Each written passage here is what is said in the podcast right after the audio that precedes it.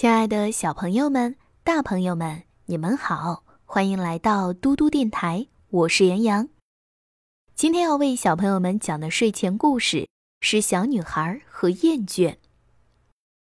一个小女孩从来没有为什么事感到厌倦过，在下雨天也没有，星期天也没有。有一天，她决定去认识一下厌倦。她先去向报刊亭里。那个总是打着呵欠卖报纸的女人打听。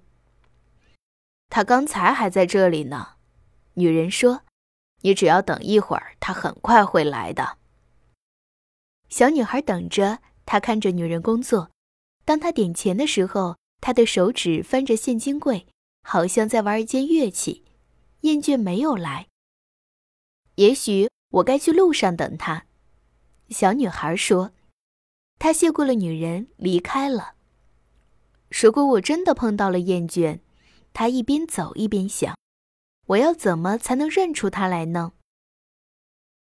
小女孩向一位穿着橘黄色工作服、正在爬梯子的先生提出了这个问题。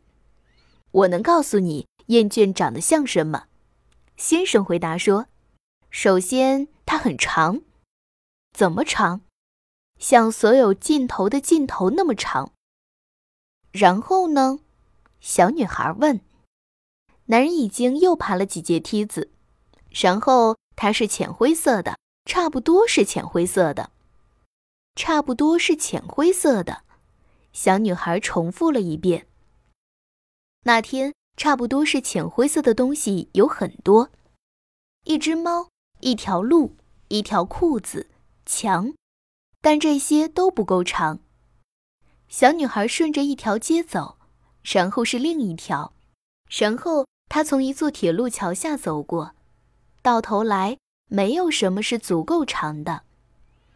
她穿过了一片田野，然后是另一片，沿着一条岸边满是杨树的小河走，她一口气走下去，走到了一切的尽头，所有尽头的尽头。厌倦远远地看着小女孩走过来。爱苏菲，她走近的时候，他问道：“苏菲停下来了，你怎么知道我叫苏菲？”这一下就能看出来。苏菲盯着厌倦，要说你呀，可不能一下看出来。